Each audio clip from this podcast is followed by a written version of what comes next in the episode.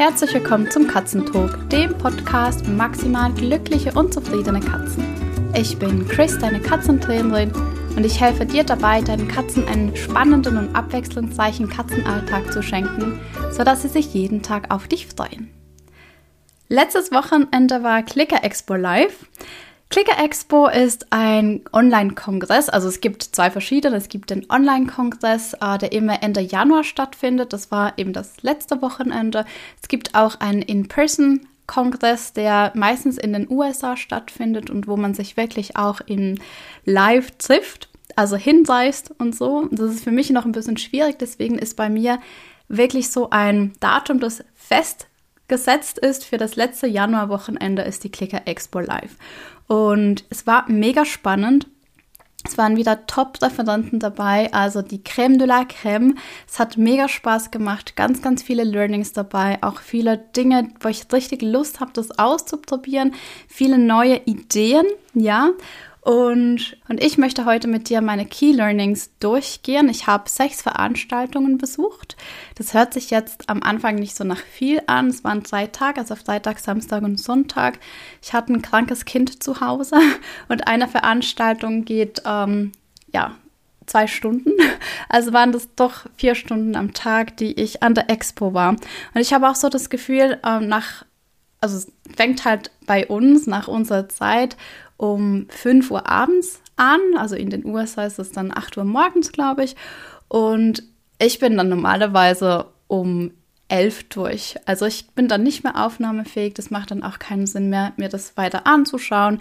Ich habe die Aufzeichnung für ein ganzes Jahr und mache mir das dann gemütlich. Ähm, und schaue mir die Dinge nach, die mich wirklich interessieren, mit Zettel und Stift. Es lohnt sich nämlich immer, sich da auch Notizen mitzuschreiben. Genau. Und ich möchte jetzt einfach kurz mit dir die sechs Veranstaltungen durchgehen, die ich eben besucht habe und dir da so ein bisschen erzählen, was für mich neu war, was ich, ähm, wo ich vielleicht auch noch nie daran gedacht habe. Ja, da gibt es nämlich auch Dinge und was ich daraus mitnehme. Meine erste Veranstaltung war ein Learning Lab mit ähm, Shirak Patel. How to Walk the Lead war der Titel. Und da ging es darum, wie kann ich meinem Hund helfen, wenn er zum Beispiel Angst hat, aus dem Auto auszusteigen, sich in einer neuen Umgebung nicht gut zurechtfindet, also da sich nicht sicher fühlt. Wie kann ich das machen, damit er eben ähm, diese Sicherheit bekommt? Und Shirak hat mit ähm, so eine Art Homebase, äh, Safe Space Homebase gearbeitet. Also das sieht aus wie eine Schnüffelmatte. Ähm, dort wird einfach, diese wird mit richtig schönen Erlebnissen aufgeladen und die wird dann mitgenommen nach draußen. Und zum Beispiel, wenn der Hund aus dem Auto aussteigen soll, ist sein erster ähm, Punkt, also sein erster Referenzpunkt, wenn er aus dem Auto aussteigt, am Boden vor dem Auto sozusagen diese Schnüffelmatte, wo er eben dann genau diese Gefühle und diese Sicherheit, was er schon von zu Hause kennt, ähm, bekommt. Und dann ist er sozusagen schon einmal ein bisschen geerdeter und ein bisschen angekommener und kann dann von dort aus die Umgebung ähm, begutachten und, und sich da auf den Weg machen. Ich habe heute ein bisschen mein Deutsches irgendwie hinter dem Englischen her. Also gut möglich, dass da heute ein bisschen viel Englisch kommt. Ja. Und ich glaube, das ist halt, also das mit der Sprache ist auf jeden Fall auch, weil all die Inhalte der Clicker-Export, das ist alles Englisch. Und eigentlich mein ganzer Trainingshintergrund ist alles Englisch. Und es fällt mir manchmal total schwer, das auf Deutsch zu übersetzen, weil für mich die englischen Begriffe einfach so klar sind. Und ich im Deutschen noch keine oder in vielen Dingen keine klaren Referenzbegriffe haben, also habe. Deswegen ist bei mir oft ähm, sind die Dinge halt einfach noch in Englisch. Aber das wird mit der Zeit auf jeden Fall. Genau, also es ist wie so eine Homebase für den Hund, um sich sicher zu fühlen. Die kann man dann eben auch mitnehmen auf einen Spaziergang. Und ich habe mir überlegt, dass es vielleicht auch auf den Katzenspaziergängen eine ganz gute Geschichte wäre. Also je nach Katze kann ich mir da auch vorstellen, wenn man so eine Art sicher Anker hat. Ich hatte das bis jetzt mit einem Anker-Tick. Ähm, das ist halt die Bewegung, die die Katze dann macht, aber so eine Schnüffelmatte wäre natürlich einfach auch noch äh, optisch ja ein gutes Signal und ich glaube, die kann man wirklich äh, total gut aufladen, um gerade eine Katze, die vielleicht in gewissen Situationen eben Unterstützung braucht draußen, ihr die auch zu geben. Auf jeden Fall werde ich mir diesen, dieses Learning Lab nochmal anschauen und schauen, wie ich sowas zum Beispiel in meinen Gruppenkurs Katzenspaziergang integrieren kann, was da Sinn macht. Ähm, ich kann mir ganz gut vorstellen, dass das ähm, vielen Katzen auch helfen könnte. Dann habe ich am Freitag eine Präsentation gesehen von Ken Ramirez. Das war Inside Their Shells, Dealing with Shy and Skittish Animals. Also ähm, es ging darum, mit Tieren zu arbeiten, die eben schüchtern sind. Ähm, und das Wichtigste oder das, was ich da wirklich mitgenommen habe, ist, dass eben der Punkt, bevor wir eigentlich zum Training kommen, super wichtig ist und auch schon zum Training gehört. Das heißt, auch wenn du eine Katze hast, die sehr schüchtern ist, vielleicht gerade aus dem Tierschutz kommt, vielleicht auch eine Katze, die so eine halbwilde Katze ist, die nicht ähm, ausreichend auf den Menschen sozialisiert wurde am Anfang oder ganz viele schlechte Erfahrungen mit Menschen hat, dann ist dein erster Schritt nicht der Katze was beizubringen im Sinne von einem Trick oder einem Life-Skill, sondern dein erster Schritt ist wirklich das Vertrauen dieses Tiers zu gewinnen.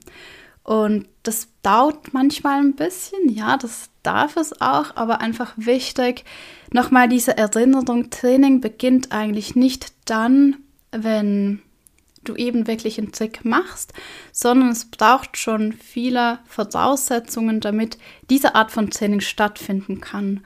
Und dafür ist es wichtig, sich die Zeit zu nehmen und das Vertrauen dieser Tiere zu, zu gewinnen und eben da auch ähm, sehr fein zu beobachten, genügend Raum zu lassen, zu schauen, wie du in ganz kleinen Schrittchen auch die Dinge verändern kannst. Also es gab ein Beispiel, Ken hat mit seinen, ähm, es waren so viele Tiere, ich glaube, das waren die Geißen, ja, hat er mit seinen, oder mit den Lamas. Nein, es waren Geißen. Er hat mit seinen kleinen Geißen gearbeitet und hat die immer in der gleichen Position gefüttert und war aber außerhalb vom Gehege. Und dann ging es darum, dass er halt an einem Punkt wirklich auch ins Gehege reingehen musste, weil es gibt keinen. Ich bin halb draußen, halb drinnen, ja. Und er hat aber das Setup so gehalten, dass er die Position genau gleich gehalten hat. Also die Ausrichtung des Futters war gleich, seine Körperhaltung war gleich, seine Körpersprache war gleich. Einfach, er stand jetzt nicht mehr außerhalb des Geheges, sondern eben im Gehege drinnen. Und dass schon dieser eine kleine Schritt einfach ein super wichtiger Schritt ist für das Tier und auch natürlich für den Trainer. Und dass man dann so da so kleinschrittig wie möglich vorgeht. Er hat dann auch live mit ihnen geklickert und es waren wirklich zwei schüchterne Geißlein und er war so in, in einem Stall drinnen, ähm, hatte drei kleine Tische aufgestellt und sein Ziel war eigentlich, dass jedes der Geißlein auf einen Tisch ähm, hochspringt. Und sie können das schon. Also es hat er mit ihnen schon geübt, das können sie, sie können es aber noch nicht in dem Setup. Also das war das erste Mal, dass sie in dem Setup waren. Er hat ihnen auch noch eine andere Geist mit reingenommen, die ihnen einfach Sicherheit auch vermittelt hat. Da war noch eine, dritte, eine zweite Person, ähm, die sich um, um dieses Tier gekümmert hat. Einfach Anwesenheit von einem Herdentier hat den beiden unglaublich geholfen. Und man hat, also die Tür war offen, die Tiere konnten jederzeit gehen und man hat auch gesehen, dass die beiden, die konnten sich voneinander nicht lösen und ähm, sie haben dann eigentlich nur einen Bruchteil von dem gezeigt, was sie in der normalen Situation können würden. Und sie waren auch beide auf dem gleichen Podest und beide konnten mit den Vorderbeinen auf das Podest. Und ich fand halt mega schön, wie Ken das, er hat das total schön erklärt und hat ihm gesagt, ja, das ist mir eigentlich total egal, wie sie das machen oder ob sie das so machen, wie sie das normalerweise können, sondern ich finde es einfach schon mega klasse, dass sie da sind und dass sie mitmachen, weil das so ein riesengroßer Schritt ist für sie.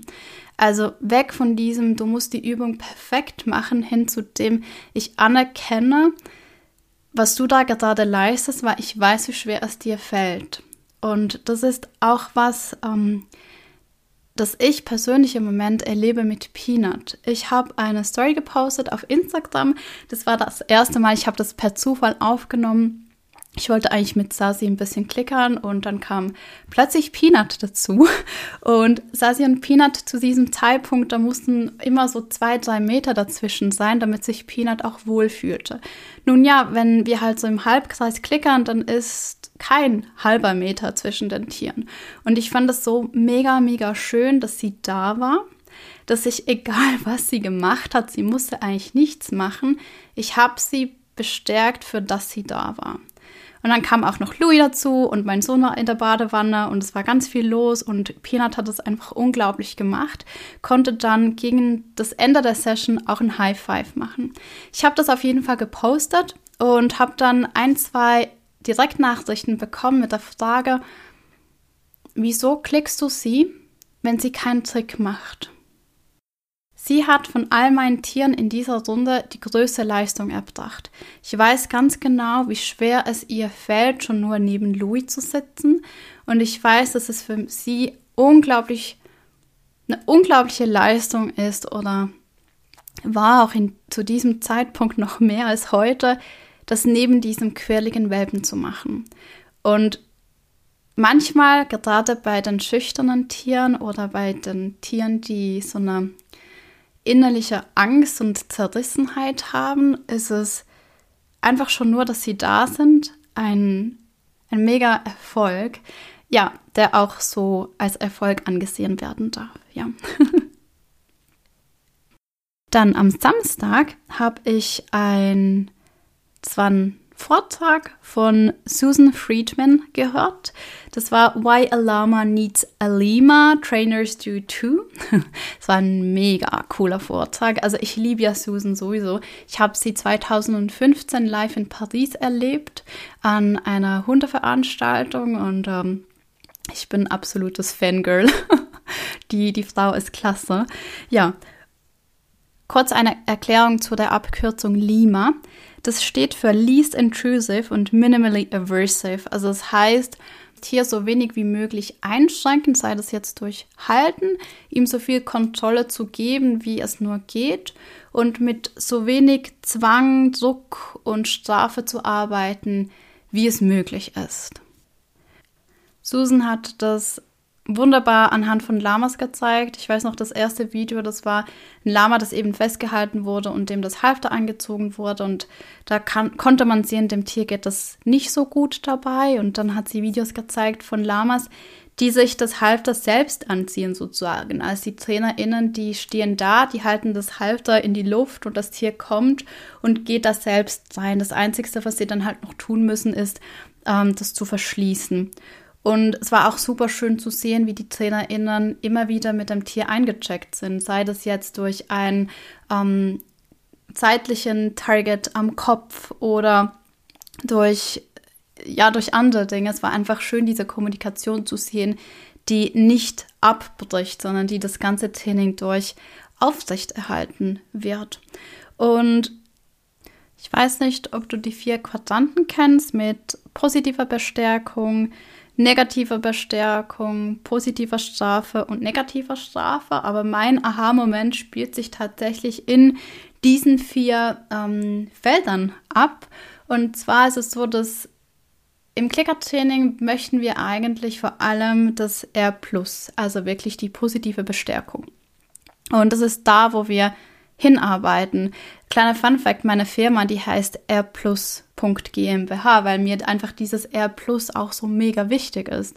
Das ist eigentlich meine Mission, positive Bestärkung. Jetzt ist es aber auch so, dass wir unseren Tieren auch immer die Möglichkeit für ein Nein geben wollen, um eben diesem Lima auch gerecht zu werden. Also ähm, ihnen so viel Kontrolle wie möglich zu geben. Und wenn wir unseren Tieren die Möglichkeit geben, Nein zu sagen äh, und das auch so respektieren, ja, dann bewegen wir uns im Quadrant von der negativen Bestärkung. Und du kannst dir, also mein Bild von der negativen Bestärkung bis jetzt war eigentlich so, stell dir vor, da ist ein Anhänger, es ist ein Pferd und es ist eine Person mit einer Gerte. Und Die Person möchte, dass das Tier in den Anhänger geht. Sie gibt ihm aber nicht Hafer oder keine Ahnung was im Anhänger drin, sondern sie macht Bewegungen mit der Gerte, so dass das Pferd aus dieser Situation gehen möchte und in den Anhänger geht, um der Gerte auszuweichen. Das heißt, die Bestärkung für das Pferd ist es, von der Gefahrenquelle oder dem, was es Angst macht, wegzukommen und das Resultat ist dann, das Pferd ist im Transporter drin. In dieser Situation ist der Verstärker, dass das Tier überhaupt in diesen Anhänger geht, ähm, die Tatsache, dass es von dem wegkommt, was ihm Angst macht. Also im Englischen ist es Relief. Ich würde es jetzt mit Erleichterung übersetzen im Deutschen oder einfach, ja, dieses Aufschnaufen. Ich bin da nicht mehr mittendrin. Ähm, ich bin ein Stück weit mehr in Sicherheit. Und wenn ich so ein Szenario sehe, dann kräuseln sich mir die Fingernägel und Zehennägel. Ähm, und ich habe einen Knoten im Magen, weil das einfach so gegen meine Wertvorstellungen geht. So, das ist jetzt schon gefühlt der fünfte Anlauf, um dir mein großes Aha zu erklären. Und ich merke gerade, es ist nämlich noch total schwierig, das auch für mich selbst zu fassen.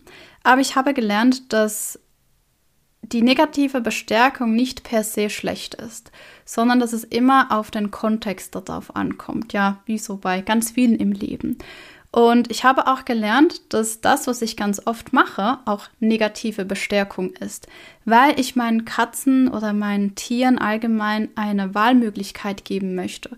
Und jedes Mal, wenn sich ihr Nein lohnt, dann ist es für mich eine oder dann sind wir im Quadranten der negativen Bestärkung. Ich versuche dir das mal an einem Beispiel zu erklären. Als Peanut bei uns eingezogen ist, hatte Peanut eine sehr verkürzte Reaktionskette. Das heißt, von einem kurzen Schwanzzucken bis hin zu der Explosion von Peanut vergingen manchmal eine Millisekunde. Also das war manchmal so wenig, dass wir das nicht gesehen haben oder einfach da auch nicht schnell genug reagieren konnten. Dadurch, dass wir sie aber wirklich mit Samthandschuhen angefasst haben, versucht haben, sie so gut wie möglich zu lesen und auf die kleinsten Anzeichen zu achten, wenn sie nicht mehr möchte, wenn wir eine Grenze überschreiten, weil diese Grenzen haben sich auch ja jeden Tag ein Stück weit verschoben. Das war eben nie genau gleich. Um, hat sie gelernt, dass wenn sie subtile Anzeichen macht, dass sie das nicht mehr mag, dass wir dann zurückgehen. Das heißt, sie wurde bestätigt darin, Nein zu sagen. Sie wurde darin bestätigt, ähm, dass kleine Zeichen auch nützen und sie nicht gleich mit Krallen und Zähnen kommen muss. Sie hat gelernt, also mittlerweile ist es wirklich so, dass Peanut weiß, wenn ich den Kopf wegdrehe, dann heißt es Nein und es wird respektiert. Und das haben wir mittels negativer Bestärkung aufbauen können. Auch wenn ich Peanut ähm, streichle, dann habe ich mit ihr immer wieder ein Check-in. Äh, wir haben so ein Seitentarget, also die Seite ihres Köpfchens an mein, meinen Händen. Und wenn sie den toucht, dann weiß ich, ich darf weitermachen. Und wenn sie den nicht mehr toucht, dann weiß ich, jetzt ist Schluss, jetzt möchte sie nicht mehr und dann lasse ich sie auch in Ruhe. Genau, also das ist zum Beispiel sowas, wo eben die negative Bestärkung viel Lebensqualität für uns beide gebracht hat. Genau. Und ihr eine Möglichkeit, feiner zu artikulieren, was sie nicht möchte und dass sie auch weiß, dass dieses Nein respektiert wird. Genau. Das ist zum Beispiel auch was, das wir uns in der Medical Training Challenge anschauen, weil ich dieses Nein sagen super wichtig finde für all die Prozeduren, die wir mit unseren Katzen machen, sei das jetzt Fellpflege, sei das medizinische Intervention oder eben schon nur Kuscheln. Also ich frage auch beim Kuscheln immer wieder nach, auch bei Louis, ist es okay für dich? Möchtest du noch weiterfahren? Das habe ich bei Peanut tatsächlich die ersten Male wirklich so alle zwei Sekunden gemacht. Ähm, einerseits, weil ich sie wirklich nicht so gut lesen konnte und ich finde es auch bis heute manchmal noch recht schwierig, obwohl sie hat sich in den letzten paar Wochen so stark verändert. Das ist echt mega. Ähm, Genau, und ich glaube auch, also sie hat wirklich gelernt, dass ihr Nein valide ist.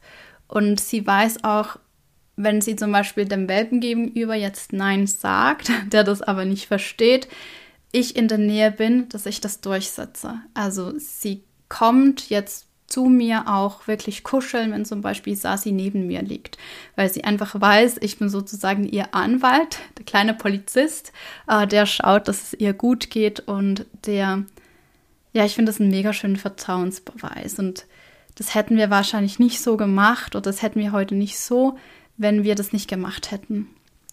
Ähm, genau. Dann hatte ich am Samstag noch ein, es war wieder ein Learning Lab mit Shidrak Patel Coaching Clients. Mega spannend.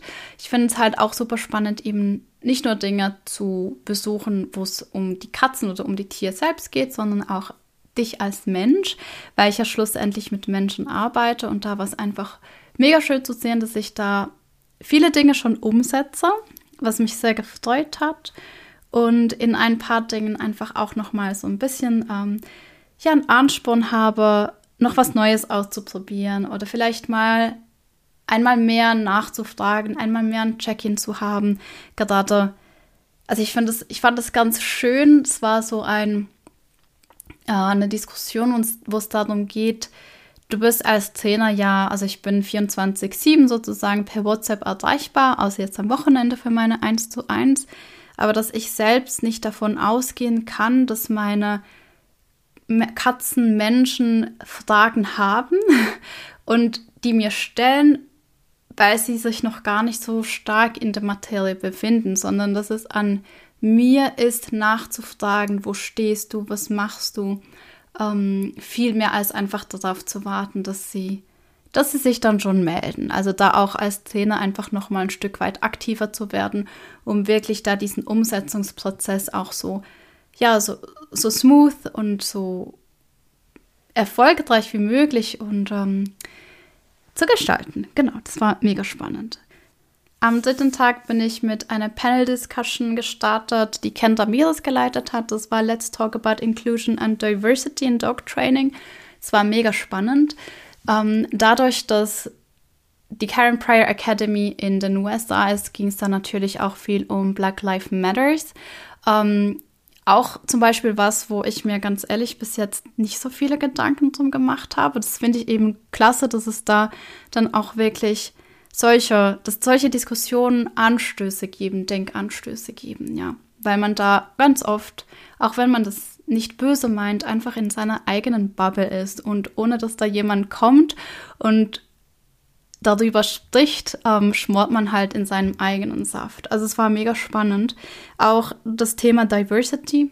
Ähm, ich habe immer wieder Katzen-Mensch-Teams, sei das jetzt die Katze oder sei das der Mensch, der vielleicht auch körperliche Herausforderungen hat, wo wir gewisse Anpassungen machen an, an die Übungen, ähm, verschiedene Hilfsmittel erforschen. Also so, das finde ich mega spannend und ich finde es auch immer total schön, wie man da sich gegenseitig unterstützen kann und daraus lernen kann.